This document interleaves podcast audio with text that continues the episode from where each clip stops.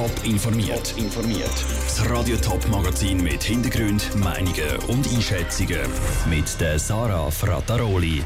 Wie die Sanierung der Stefanini-Häuser zu Winterthur bei den Mietern ankommt und wie die neue Frauenquote beim SRF bei Frauenrechtlerinnen ankommt, das sind zwei von den Themen im Top informiert. Die Stefanini-Häuser zu Winterthur sind berühmt berüchtigt berühmt für ihre tiefen Mieten, aber eben auch berüchtigt für ihren zweifelhaften Zustand. Die Wohnungen gehören der Stefanini-Stiftung, seit der Immobilienkönig Bruno Stefanini selber letztes Jahr gestorben ist. Die Häuser sollen jetzt saniert werden, das hat der zuständige Bauherr im Landbot angekündigt. Es geht um fast 2000 Wohnungen in über 300 Häusern. Ob die Mieter zu Winterthur jetzt schon vor höheren Mieten und Kündigungen zittern, im Beitrag von Michel Eckimann. Die Stefanini-Wohnungen gehören zu den günstigsten in der ganzen Stadt Winterthur. Gleichzeitig sind die Wohnungen zum Teil aber in einem sehr maroden Zustand. Saniert worden sind sie aber nur nach dies nach, etwa wie jemand ausgezogen ist. Das soll sich jetzt ändern. Die Teresta, die für die Renovationen verantwortlich ist, hat die Wohnungen seit Anfangsjahr unter die Lupe genommen. Das Ergebnis? Es könnte in Zukunft ganze Stefanini-Siedlungen saniert werden. Für den Walter Angst vom Mieterverband vom Kanton Zürich ist klar, dass die Mieten von den Wohnungen nicht dürfen explodieren. Und von dort her kommt es wirklich darauf an, in welches Segment man hin will, welche Vorgaben dass man den Planer gibt. Man kann sehr gut energetische Sanierungen machen, ohne einen massiven Mietspielsprung herzubringen. Was bei den Häusern tatsächlich ausgemacht wird, ist noch nicht ganz klar. Es gibt drei Varianten. Erstens, Häuser werden umfassend saniert und dann könnten die Mieten tatsächlich um hunderte Franken steigen und die Bewohner müssten zwischenzeitlich auch raus. Zweitens, besonders in der Winterthurer Altstadt könnte es zu sanften Sanierungen kommen, dass das Stadtbild erhalten bleibt. Und drittens, Häuser könnten komplett abgerissen werden. Der Walter Angst ist optimistisch, dass die Stiftung sozialverträglich plant. Ich glaube, es wäre äh, wirklich ein Pilotprojekt von einer Eigentümerschaft in Winterthur, wo sagt, wir haben auch ein soziales Ziel bei nachhaltiger Erneuerung und wir versuchen das umzusetzen. Ich glaube, da sind die Voraussetzungen nicht so schlecht. Der Mietverband sucht jetzt den Kontakt mit der Stiftung und auch mit der Teresta, so der Walter Angst weiter. Bei der Stadt Winterthur war am Morgen niemand für eine Stellungnahme erreichbar. Gewesen. Der Stadtpräsident Michael Künzle hat aber schon vor rund einem halben Jahr klar gesagt, dass die Stadt an der Strategie der Stiftung interessiert ist und auch das Wörtchen mitreden bei den Stefanini-Häusern. Der Beitrag von Michel Eckimann. Erste Sanierungsarbeiten soll es noch dieses Jahr geben. Die grösseren Umbauarbeiten die gehen dann aber frühestens seit zwei Jahren los. Frauen sollen im Fernsehen mehr Platz bekommen. Das hat der SRF-Fernsehchefredakteur Tristan Brenn in einem internen Newsletter angekündigt. Das Ziel ist, dass in allen Sendungen vom SRF die Hälfte der Gäste Frauen sind. Wie das bei Frauenrechtlerinnen ankommt und vor allem, ob das langt, im Beitrag von Pascal Schläpfer. Bei der Arena-Sendung vom letzten Freitag hat das SRF neun Gäste eingeladen. Nur gerade drei sind Frauen. Das soll sich in Zukunft ändern, wie das SRF in einem eigenen Newsletter schreibt. Bei den SRF-Sendungen sollen neu die Hälfte von Gästen Frauen sein. Das ist längst überfällig, sagt Helena Trachsel, Leiterin der Fachstelle für Gleichstellung im Kanton Zürich. Die Hälfte der Zuschauenden sind sicher Frauen.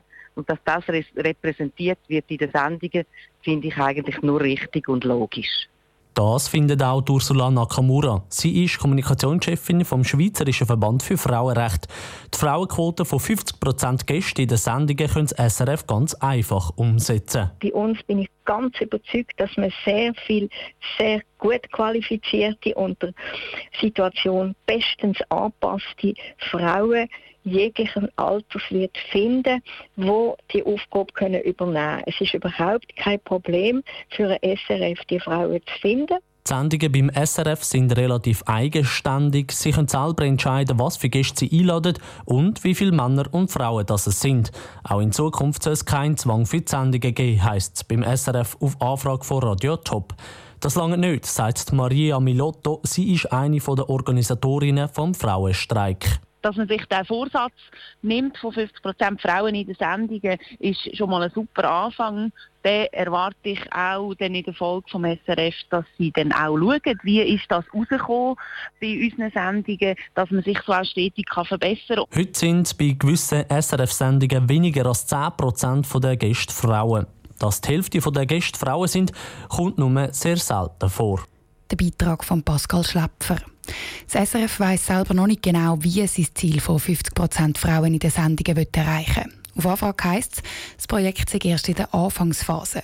Die genauen Massnahmen müssen jetzt noch erarbeitet werden. Wildsäu verwüstet den Bauern in der Region immer wieder ganze Felder.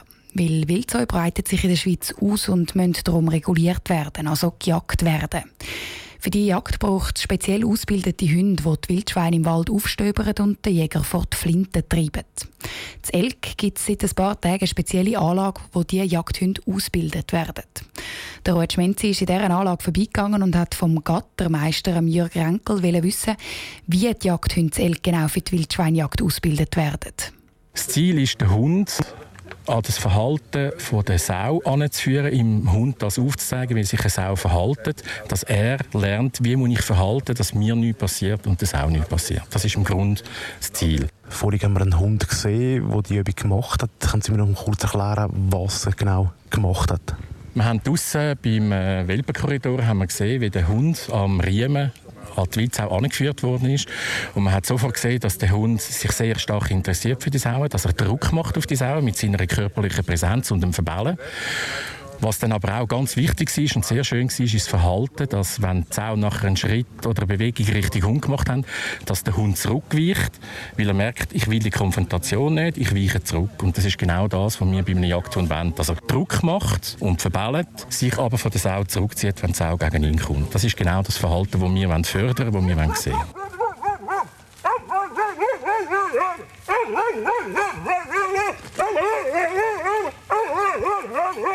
So tönt das, wenn ein Hund ein Wildschwein jagt bzw. anbildet und probiert zu jagen, so dass der Jäger dann schlussendlich das Wildschwein auch schiessen kann.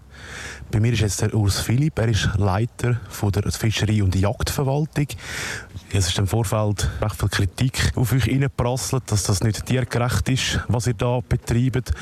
Wie habt ihr jetzt probiert, das Ganze so tiergerecht wie möglich zu machen, damit auch die Jagdhunde noch etwas lernen? Es gibt einen Haufen äh, rechtliche Grundlagen und auch tierschutzrechtliche Grundlagen, die den Betrieb von so einem Gatter quasi definieren. Und das, meinte ich, haben wir alles vollständig können umsetzen Und das auch Ziele, die gesetzt werden. Ich sage jetzt die jagdlichen Ziele, dass eben die Hunde genau so ausgebildet werden, wie wir es am Schluss auch brauchen auf der Jagd, dass das sichergestellt ist. Der Urs Philipp im Beitrag vom Ruud Schminzi. Tierschützer kritisieren die Anlage zu Elk, weil die eine Art Guantanamo-Gefängnis sei für die Wildzeu. Top informiert, auch als Podcast. Mehr Informationen gibt es auf toponline.ch.